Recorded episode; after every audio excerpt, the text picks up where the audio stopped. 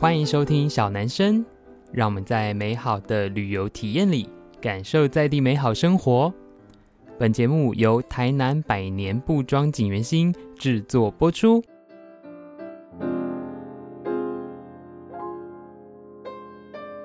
Hello，大家好，欢迎收听小男生小老板的台南生活，我是景元兴小老板子兴。又到了我们一起去旅行的单元了，但这一次出国的人不是我，而是呢我们很好朋友的店家，就是信源咖啡。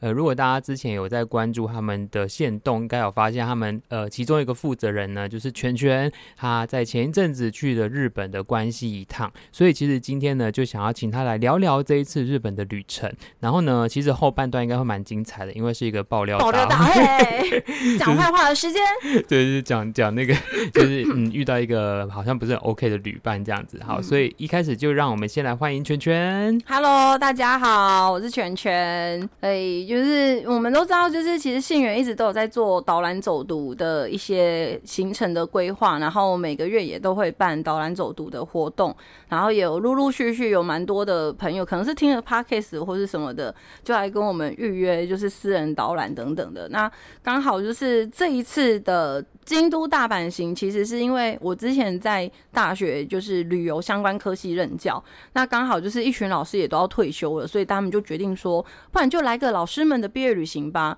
这是你疫情之后第一次出国，对不对？对，嗯，你自己觉得？因为我相信，像我自己啊，就是在安排出国，在疫情，因为像大家如果 有听小男生就知道，我们今年有去过去几次，对，对 都不爱上班。嗯，好，然后就是我自己都会去想说，哎，要买比较新的旅游书，因为可能资讯完全已经不一样。嗯、对，也可能有人在疫情之后，就是那些店倒了。哎、欸，对，那就国企啊，那对，因为那一天我才有一个朋友啊，他就是来台南，他是呃，就是台湾人，但是他已经之前都在国外工作这样，嗯、然后就是说，哎、欸，他来台南之后，他发现怎么他之前存的名单都不见了。嗯嗯，就都就不好说喽。就是蛮多其实疫情之间收，所以你这一次去日本，你觉得跟你你以前有去过日本吗？呃，疫情前的两年有去日本，也是自由行，也是大阪跟京都。我觉得最大的差别应该是景点地区游客真的变得非常非常的多。就是你这一次去觉得很多很多人，哦、真的、哦，所有的景点什么福建道河啊，然后什么蓝山啊，就是满满的都是人，人真的非常的多。因为我觉得日本其实它国土其实我自己觉得不算小哎、欸，而且他们其实是有点算是岛国，所以东南西北之间的风格差异也是蛮大。嗯，所以你这一次去日本玩了什么好玩的东西啊？我这次应该是说，毕竟我们是跟系上的一些老师，还有就是很会规划的一个朋友去。然后我们比较特别的是，哎、欸，你知道我们七天啊的呃，就是机票含住宿，还有 JR 的来回，嗯，花了两万一，很便宜，以自助行来说算很便宜。对，但是我们是从名古屋进，名古屋出。哎、欸，对，我很好奇，为什么你们走名古屋啊？因为一般会去大、嗯、都是关西机场。对对对对对，对，因为我们那个时候就是没有订到关西机场的机票哦。然后，但是我们想说，那不然退而求其次去名古屋好了。那大家以为我们有玩名古屋，其实没有，我们就是一个中介站。其实我们那一天是下午的飞机到的时候，其实呃也是在名古屋机场那边吃个饭，然后吃个饭之后就。嗯就坐 JR 过去，呃呃，京都，然后就直接入住，入住到饭店，真的把所有的行李丢下来，就大概九点，其实也还好，嗯，对，那但是。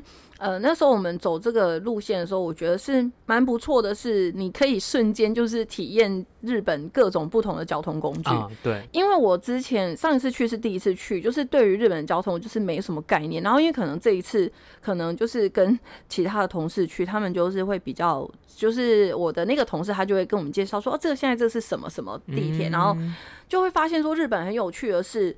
他们，你说要买周游票券哦，有时候是什么蓝铁或是什么呃 JR 或是什么的，他们的票券是不能通用的，就等于他不同公司对不同公司，但是不同公司却他们又都在交界的交通接点都接得起来。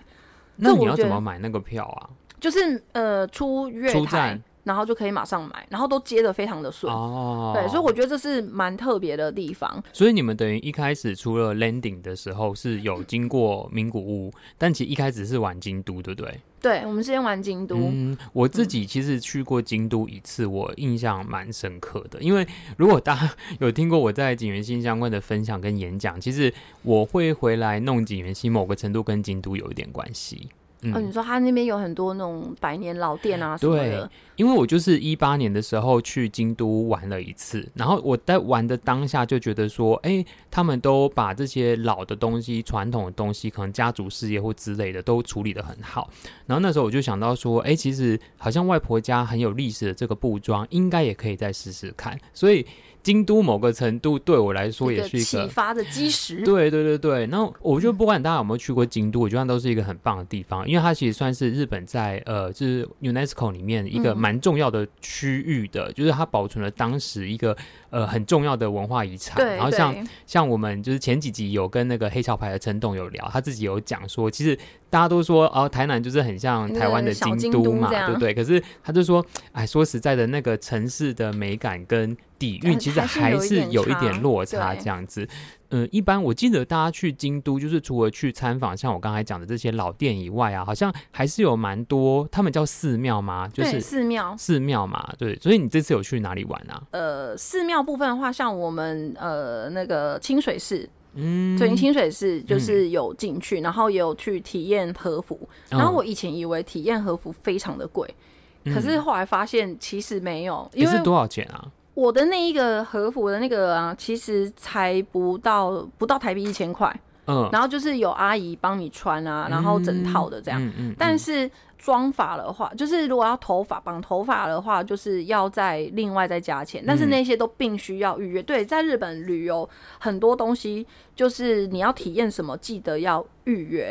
哎、欸，可是要怎么找啊？它其实 KKday 就有非常的多，哦、其实很方便。然后基本上它也有很多的呃中文的人。嗯。然后我这次觉得京都跟几年前去的感觉是，会讲英文的人变多了，英文沟通的人真的变多了。哦、因为以前去在日本的话，可能你用英文跟人家问路，他们会就是有点拍谁这样。嗯。可是这一次几乎你用英文就是询问，他们都可以回答。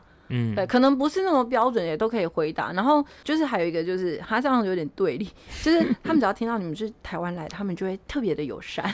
嗯，其实，在蛮多国家都好像 不好意思哦，就是毕竟我们就是比较 OK 了。没有啦，就是台湾跟日本的关系，我觉得呃，因为毕竟台湾被日本，你不管算殖民或是统治过，其实两边还是有一定的。嗯，交易在啦，然后再包含可能哎、欸，之前在地震上面双方的一些协助，嗯，我觉得那个建立起来的呃两个不同地区的情感其实不太一样。对，而且像那个和服体验，其实最便宜最便宜的，你可以差不多台币六七百就有了。哎、欸，他那个，等下我问一下，他是穿多久？他算小时吗？还是？嗯，像我们其实我们是预约十二点到，然后就可以开始穿，嗯、就挑啊，然后穿，然后他就说五点。五点前还就好了哦，那其实蛮够了啦，对对啊。然后其实你也可以早一点去，他、嗯、其实好像就是一整天，他也不会给你多加钱，只是、嗯、只是我们比较懒散一点，我们就想说早上还想要睡晚一点，然后去别的地方比较贪心这样、嗯，所以才会变成十二点才去。我必须老实说，就是。哎、欸，穿着和服做一个当地的文化的体验，我觉得这是蛮不错的一件事情。嗯、就是因为有些人可能会觉得说，哈，我不要穿啊，害羞或什么之类的。嗯、可是其实你真的到那个场域，你真的穿了之后，我觉得真的是有。有让你很深刻的体悟，从、嗯、阿姨在帮你穿、嗯、呃衣服，对，然后从内衬，然后还有呃连同那个和服后面有那个板子，他就会帮你弄一个板子等等的，嗯、都是一个细节、嗯。就像到泰国不是也是有些人会穿泰国的衣服等等的，在黎明寺那边，对，其实没有我们想象中的这么的贵，因为我们都会误以为是。价格很昂贵，对，穿起来我是觉得还不错，感觉还不错。然后，但是木屐的话，就是真的没有很好穿，因为他们的木，他们给的木屐就不是我们平常，像我跟子欣就是平常拖鞋就是会是木屐、嗯，那个的是比较合自己的脚。那他给你的就是比较阳春型的，就没有那么好穿，就是一片木板的那一种，不是，它是那个塑胶的，哈。对，然后他给你的那个两指袜，它是下面没有指滑的，所以你就变成说你要一直夹着。哦，对，那。但我觉得整体下来是 OK 的。那还有一个是京都的话，我觉得京都有非常多各式各样的寺庙。嗯，然后我真的觉得说，世界文化遗产这个东西啊，之所以会被人家叫世界文化遗产，一定是有它值得去看的地方。我是有发现，就是身身边很多朋友可能去清水寺，可能就只是到门口，对可能只是走那个斜坡上去。我觉得这太可惜了，嗯、因为。我以为以前会以为说这个进入清水寺的门票可能很贵，嗯，可是后来发现其实没有，可能四百块日币、六百块日币，嗯、其实那个真的不贵。然后我真的觉得，如果以后大家，尤其在京都，你只要有去呃一些景点，你看到它它是确定是世界文化遗产，我真的觉得都值得进去看一次。嗯，嗯对。那我们那时候有我们有进去清水寺，那它那个高台就是真的非常的。呃，壮观！你有爬上去？我有爬上去啊！啊，你穿着和服爬上去？没错，我就是为了要漂亮。那不会很，而且你的木屐很滑哎、欸。对，但是因为我平常就有穿木屐，所以就、哦、就还好。但我同事就是脚快要废掉了。嗯，因为我觉得其实像有一些像那种京都啊，或是很多不同地区的国家，说实在的，古迹区会蛮密集的。嗯，因为那等于是当时的人交通所及，因为那时候不可能大家都开车，所以大部分是走路，顶多脚踏车或是有钱人有车子坐。所以其实它会蛮密集，就包含像台南中西区甚至安平区这样。所以我就觉得大家如果有机会可以。多靠散步的方式去理解不同古迹，嗯、然后如果你真的很怕你错过的话，我自己啦，就是我在前几集也有分享是，是我会先在去之前先查好他的 UNESCO 的登记有哪几个房子，或是哪几个地方，那我可能在呃走过去看一下。那当然你也可以现场决定说我要不要进去，因为可能因为时间、嗯、因为门票、因为各种关系，可是至少你会有一个比较清楚的轮廓说，说这些某个程度是被全世界公认一个。重要的文化资产，对，对，对，我觉得这是蛮值得进去。然后再来是，嗯、呃，我觉得这一次在京都的话，当然我去了，应该是说我每天，呃，除了第一天早上的我是随便吃吃以外，其他就是我们在京都就是去找一些在地的老牌的咖啡店，就是那种咖啡是很生培的啊，然后会有那种、嗯、呃什么蛋吐司的那一种的，嗯，对，那我觉得也蛮不错的，因为。你都会，我们都会误以为说那个东西好像很贵，可是事实上可能九百八日币或一千一日币。嗯，就台湾早午餐对，就早午餐的价格。啊、然后他们是真的蛮用心的在制作这些东西。嗯，然后在京都有一个地方就是非常推荐，叫做金宫神社。它的旅游点是一般的大众交通工具到不了，只有公车。嗯，所以游客非常的少。然后金宫神社还有一个是，据说是嫁入豪门女生必去。哦，就是可以去求嫁入豪门这样，嗯、然后它的门口就是有烤马吉店，一份才六百块。哎，我想知道它烤马吉有特别文化意涵吗？没有，他好像就是一千年，他都在那个地方卖这个小吃。欸、一千年呢、欸，日本人很会，我觉得他们就是你每个人专心做好一件事，就会变成。但他对面那一间五百年，然后他们两个会吵架。好，就是他们都很认真在做。你就像你刚才讲的那个早餐店的咖啡店这样子，我觉得他们品相很少。对，其实日本很多店家都这样，就是他品相很少，可是他们就很专精的在做那一个产品这样子。嗯嗯嗯嗯，对，所以我觉得金宫神社蛮值得去的，因为它第一个游客非常的少，然后。呃，早上的时候，我们那时候九点多十点去吧，还看到那个神社的神职人员在做相关的早上的礼拜的仪式，啊，就火星仙子嘛。对，火星仙子，但他是男的。好，男版的火星仙子。男版的对，然后他就是真的连衣服、衣着、帽子什么的全套。嗯，嗯，然后我就觉得也太神奇了。对，我觉得日本就是呃，因为有的人会说，如果你想要看传统汉唐文化的话，就去日本。呃，对对，尤其是没有是京都，而、啊、是去京都嘛？严格说是京都，对，因为那时候他们可能就遣唐使那一些，就封存了当时他们从中国带回去的一些文化、服饰，然后衣服、建筑之类的东西，这样子哦。所以你们在京都待几天啊？哦住了四个晚上，然后后来就去大阪。对对，哎、欸，你们去大阪去哪里玩啊？我们去，呃，我们很疯哎、欸，我们大阪就是玩的超疯的，因为我们第一天到大阪道顿觉的时候。我们就先把所有的该买的药妆品的东西 全部都买完，然后我真的觉得哈，有一个很赞的事情就是啊，如果你的行李箱啊就是已经破旧破旧想要换的哈，嗯、你就是去的时候带，然后到大阪的时候就直接把它丢掉。然后买一个新的，然后你就可以推着那个行李箱一边买，然后就一边塞进去，就沿途买一个。对对对，我跟我的同事就干这种事。哎，因为其实呃，像很多人就三年都没有出国，然后现在就是突然今年一出国，行李箱就爆了，或是轮胎就炸了。因为其实像我跟老吴去马来西亚也是，就是其实我们到一半那个轮胎是坏掉的，嗯，因为就太久没用，塑胶会脆化，对，它会脆化。嗯嗯。我们大阪的话，第一天就是买完该买的东西之后。我们第二天就是去用大阪周游券，对，有必须要跟各位讲，就是大阪周游券真的是很赞的一个东西。哎、欸，它是一周嘛？每周游券的话，周游就是它有分两日券，还有一日券，哦、然后。哦因为毕竟我们就是一群就是行动力非常足的的同事们，嗯、然后我们就买了一日券，大概两千六还两千八日币，嗯，对，所以非常的便宜。然后，因为刚刚说过，所有的景点的门票可能六百块，嗯、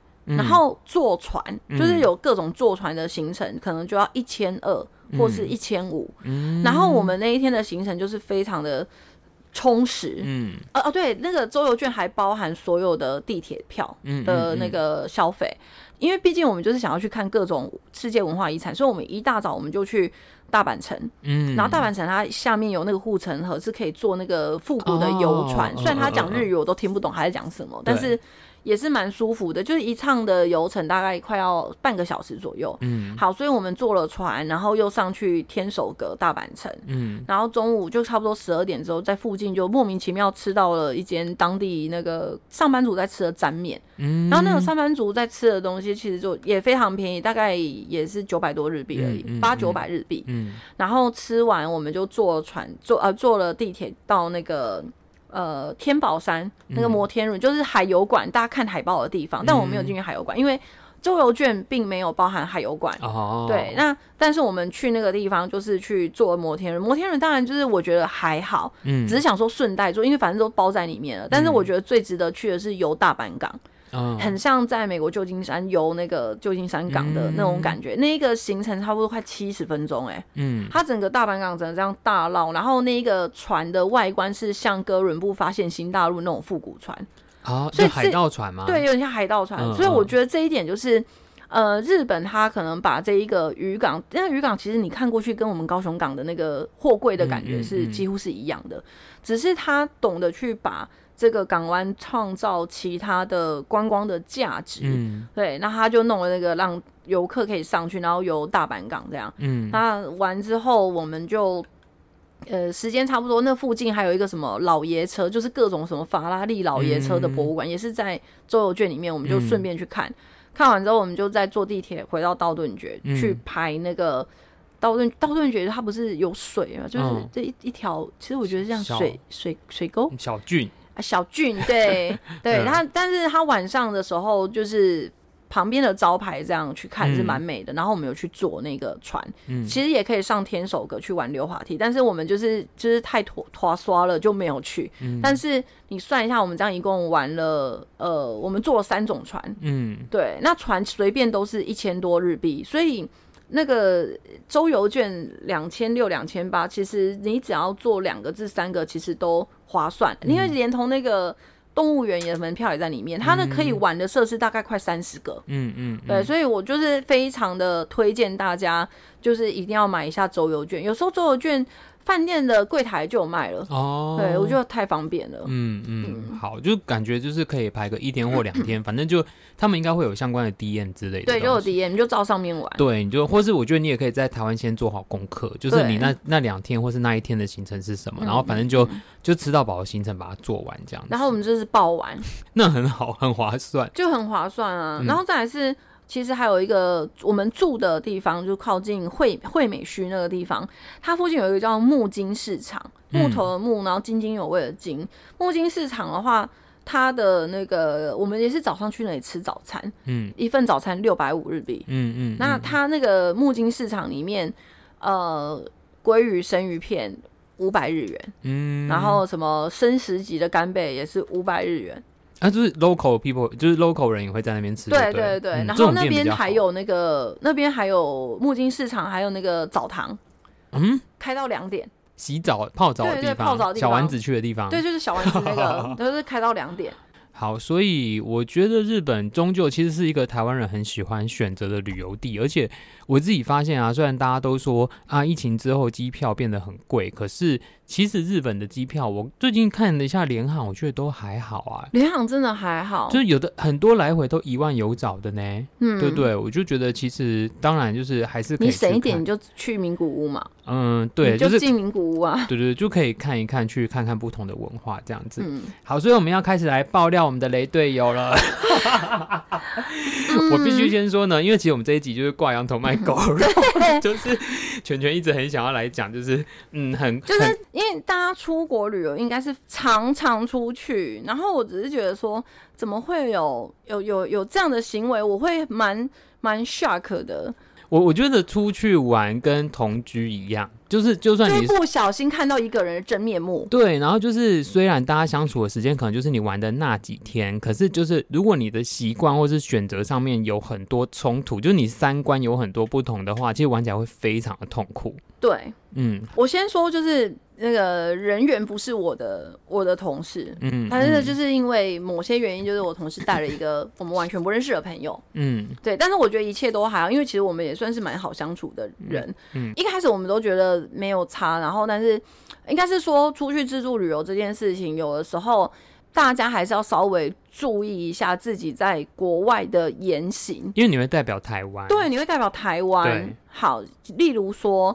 日日本是没有小呃是没有特别的小费文化，例如尤其是饭店那个是没有特别的小费文化。嗯、好，那一一开始是其实是这样，就是因为跟我住的那个同事，他其实过去是国际领队，然后我们基本上我们出国不管去哪个国家，我们都会带一块钱的美金。这边跟大家小小科普一下，一块钱美金在很多地方是非常有用的，不管你到哪个国家，对，就是如果你要让大家觉得说，哎、欸，你是一个。蛮 nice 的人，或是你也觉得这些服务人员非常的辛苦，嗯，你想要给他一点点小费，但是有时候碍于货币，例如说日币的纸钞好像最小面额是那个几几千吧，嗯，好，那几千其实换算台币，你又觉得太高，嗯，那其实一块钱美金就非常好用，所以这边要跟大家说一下，就是给人家小费千万不要给铜板，嗯，因为给铜板就是有点是乞丐。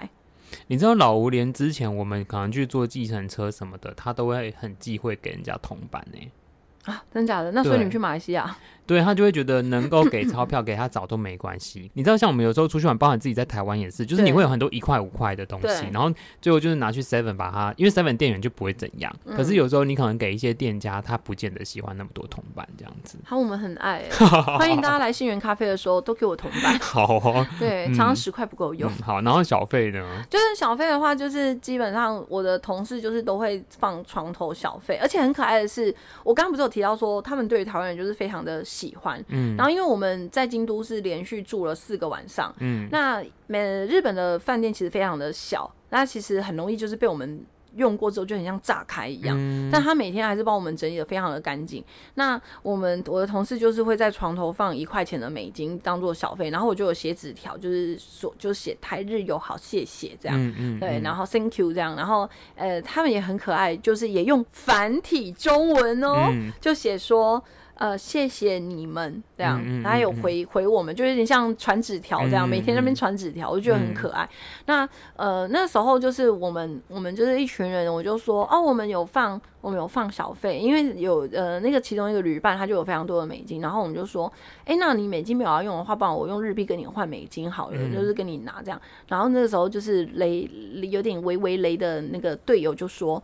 为什么要放啊？阿丽的，你他用台语说阿丽的用那个啊，应该啊，后裔的后啊，这样。然后，因为他他前面就是有一些综合奇怪的的行为，就让我觉得有点不是很 OK，所以我就当着所有面说不行啦，怎么可以放铜板？是把人家当乞丐哟、喔。嗯，也、嗯、要放钞票这样，嗯、就是有点吐槽啦。嗯、对，然后我就要讲到，就是为什么我会说他是雷雷的队友，就是事实上。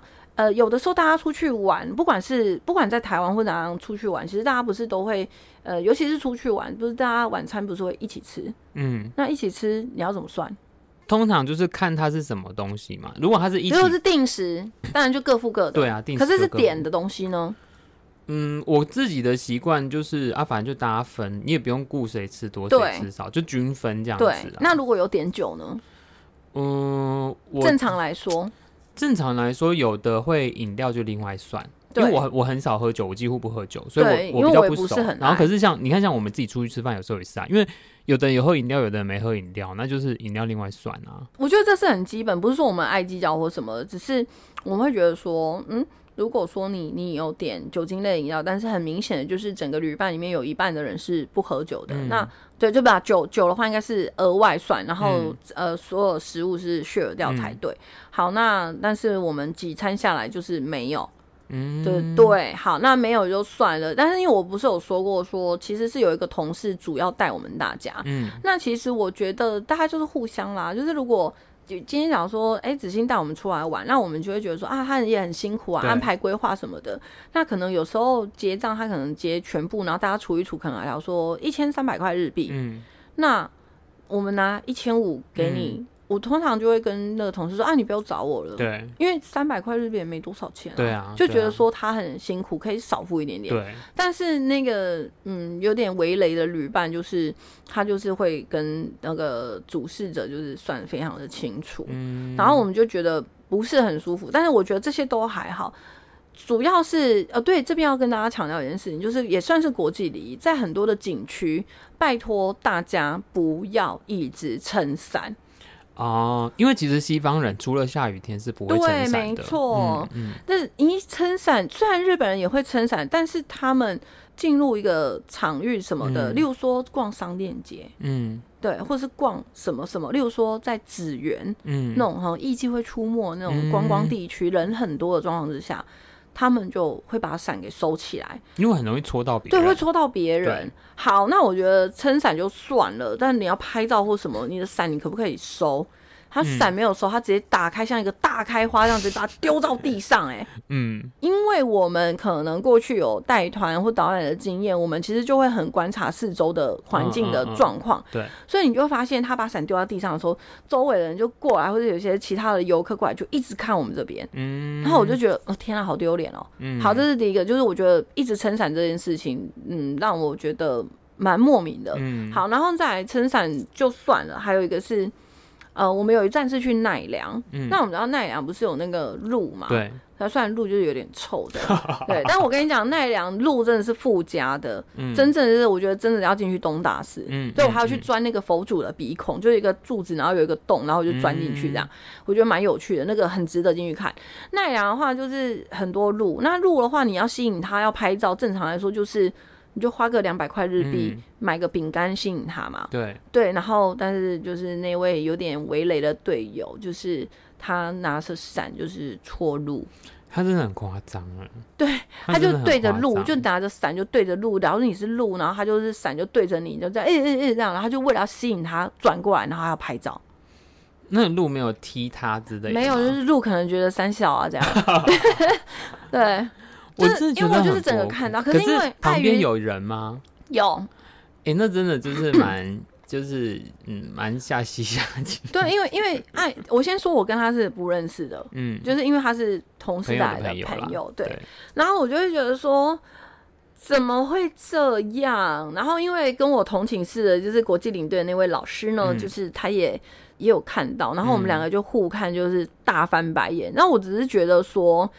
不应该这样，但是我当下当然就是没有马上制止他，因为他就是一瞬间，然后他拍完他就继续走掉了。嗯，对，而而且那个时候因为我在被鹿追杀，因为我手上拿着饼干，哎，鹿还咬我的衣服。嗯嗯嗯，对，他们鹿其实蛮凶。我我要分享我之前就是他不是旅伴，是我那时候去日本玩的时候，然后刚好遇到也是在一个什么寺庙我忘了啦，因为反正就是遇到一团，然后他们那个应该是领队还是应该是领队，因为是这个台湾人，一个叔叔，嗯、一个阿伯这样。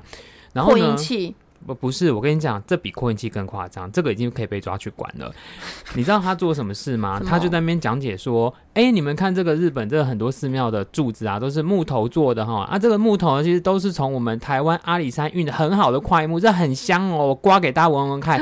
然后拿那个就是他手边的那个钥匙，然后划一道，哇哦！”这是要被抓去关，哦，把他抓去关。我觉得这好，然后我当场真的可以仗着打入新者库，因为他不是我们这一团的导游跟领队。可是我觉得天啊，你怎么会做这件事情？真的，大家在外面要注意。很多年前的事了，就是大家注意，你是台湾人，其实当地人应该是可以分辨你是哪里人。对他们，他们其实分得出来。对啊，他们真的分得出来。夸张，怎么会做这种事情啊？嗯，那这件事情我一直记到现在，我觉得非常以以台湾人为耻，这样就是很丢脸。没有，还有一个是，呃，像我自己在带导览，我的习惯是进到庙里面，嗯，我会把扩音器关小声，或是关掉，哦、对，我就直接关掉了。嗯嗯。但是出了庙门，我才会继续用扩音器直接讲。那当然，如果有子母导演机的话，像有一些团体的话，他们会自己借好子母导演机，那当然是最好的。嗯，但是我觉得这是很基本的，就是你到某个庙堂啊或什么的，你都是应该要小声降低音量这件事，包含，嗯，包含到很多的店家也是，像我们在日本每进去每个店家，我们其实不会稀里哈啦的这样大声嚷嚷，对，然后反正他就是戳入这件事情，我觉得很可怕。然后还有一个是。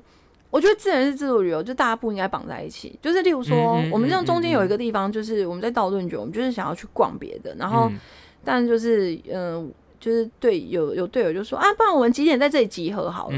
但是因为我毕竟就是一个哑哑不会自由的灵魂，我就说嗯，不用没关系，我等下可以自由坐地铁回去。哦，对。但是我觉得就是有时候有一些队友太依赖性太高，也不太适合当自助旅游的旅伴。嗯嗯，对。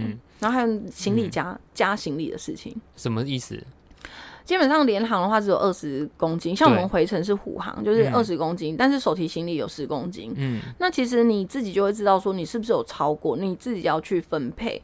对，然后你有没有遇过那种呃，就比较多都是带烟嘛？嗯，好，那带烟就没关系，但是有没有遇过那种就是行李超重，但是你没有讲好？对，然后就说哦，没关系，谁谁谁可以帮我带？嗯。那不是要当场换行李吗？对，就是变成说你，因为通常饭店都会有称行李的秤。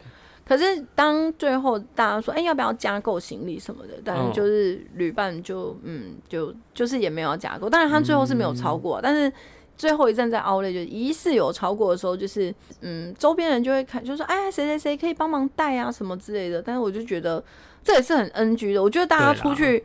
自助旅游，自助旅游为什么要自助旅游？我们除了要省钱，还有体验当地文化嘛。嗯嗯嗯、当然，有时候有自助旅游，其实花的钱会花更多。对对，但是基本上就是，我觉得大家出去玩，再怎么好的朋友，大家还是要分清楚。例如说，别、嗯、人的扣打不要去踩。嗯嗯，嗯或者是说，你跟他就是好朋友，你们。你们两个就是已经讲好，就说没关系啊，我多加的这十公斤我们可以削掉。嗯，对，我觉得这是很正常的事情，但是你不可以去踩这些，因为有的时候当大家出来玩，他提出来说啊，可以放我放你那边吗？你要怎么讲？嗯，你可以寄回去啊。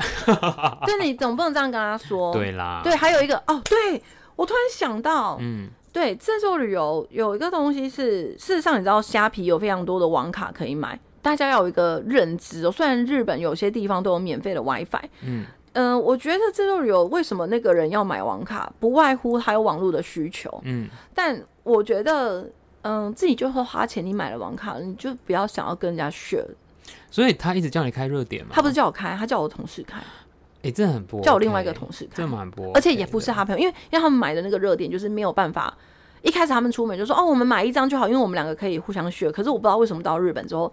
他一直找不到他的热点，哦、然后他就一直叫我的室友，就是国际领队老师，哦、就是请他开热点。那可以，他可以当场自己买一张啊。已经下地了，他在机场没有马上买。一般便利商店没有。我不知道，问问看这样子。就反正反正他就是叫我的同事开。嗯，那一开始我都不知道，因为毕竟我就是我就是太久没出国了，我就是到了每个景点我都非常开心，就是一直冲一直冲这样。嗯，然后是直到在坐地铁的时候就发现说，哎、欸，我的室友怎么一直在开热点？嗯，然后我就直接我就直接当面就说，嗯，你怎么会分享开热点？我说你这样开热点的话，那最后还有三天呢，你这样的流量会不够哦。嗯，才关掉。嗯，对，然后那个那个队友呢就说，他说没有没有，我都没有用他的哦。然后后来回去，我我的室友就有偷偷的就小小的抱怨，啊，我觉得出去玩啊，okay. 就是你要把自己顾好，你不要想着别人要帮你干嘛。对对对，就是要呃，我个人的建议啦，就是一个小结论是，如果真的完全没有过一起出去玩的朋友，至少在国内试一次，不是玩个一两天、两三天。对，因为我觉得大家可能平常就算同事或是朋友好来好去，可是你没有这么长时间这么密集的相处过。如果你又甚至在国外，就是可能有的人就是语言不通，然后或是怎么状况的，然后你需要依赖别人，但我觉得这没关系，我们都可以被依赖。可是我觉得，嗯、呃，累积下来，就像子欣说的，就是相处了一段在旅游，很容易看出一个人的、嗯、对对。然后我就觉得，就是光付钱计不计较这件事情，我觉得就是一个很大的罩门。对，我觉得你要自己要搞清楚状况。对。因为像我自己的话，因为我算是整个团里面就是年纪最小的。嗯，那像我们就是会，例如说，哦，我们去市场，然后可能跟我们的其中一个团员出去，我们两个就我们两个单独行动，因为我们两个想吃海鲜，然后他就会说没关系，你今天陪我吃饭，啊我就请你这样，因为是比较大的长辈。嗯，好，那请我。那我当然知道说，他们相较来说，我们的经济能力当然不及他们嘛。那当然就是你被请了之后。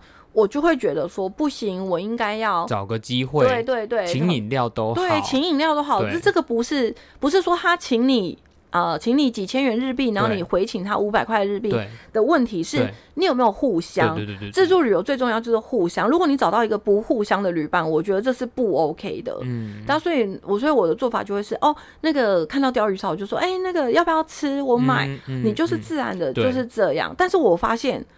不是所有人都会这样哎、欸，嗯嗯，这是肖朗了吗？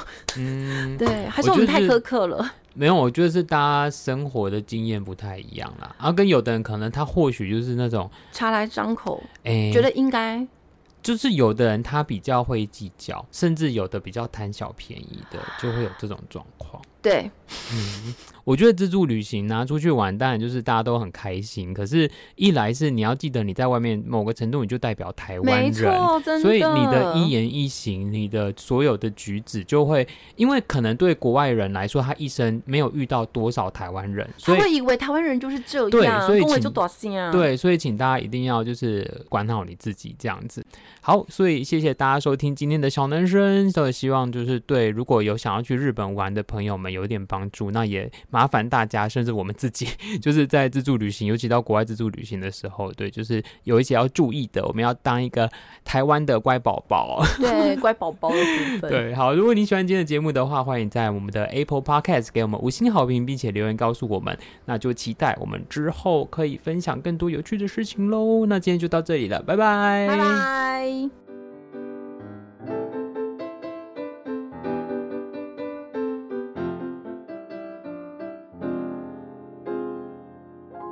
当然，最后幕后花絮是林昭全发现他忘了爆料一个很好笑的事情，所以听到最后的有彩蛋。